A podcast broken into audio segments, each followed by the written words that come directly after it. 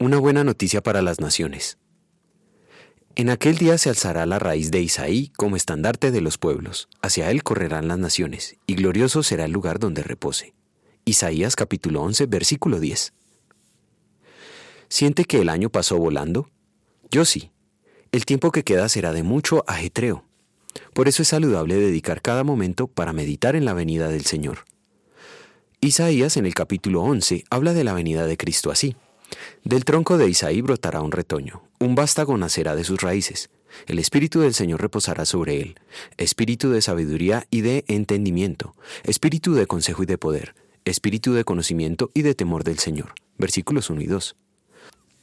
Isaías había profetizado que Asiria sería como un árbol cortado a la altura de su poder, para no levantarse más.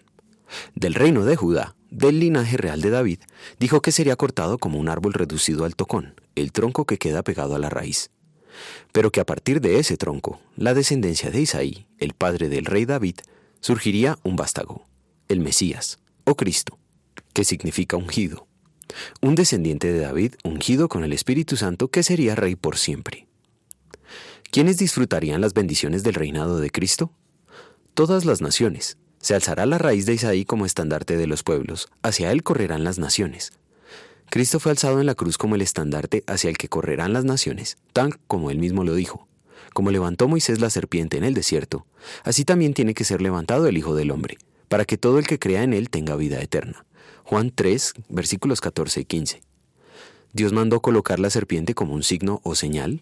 En números 21.8 usa el hebreo nes, que significa señal o símbolo.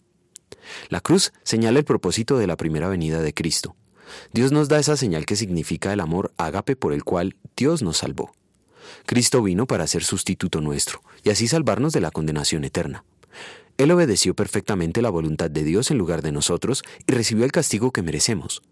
Mirad a mí y sed salvos, todos los términos de la tierra, porque yo soy Dios y no hay otro. Isaías 45:22.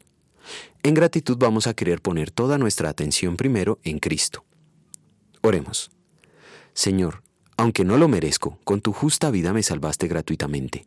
Te suplico que mi vida entera esté consagrada a ti, Señor, que a mis manos pueda guiar el impulso de tu amor, que mis pies tan solo en pos de lo santo puedan ir, y que a ti, Señor, mi voz se complazca en bendecir.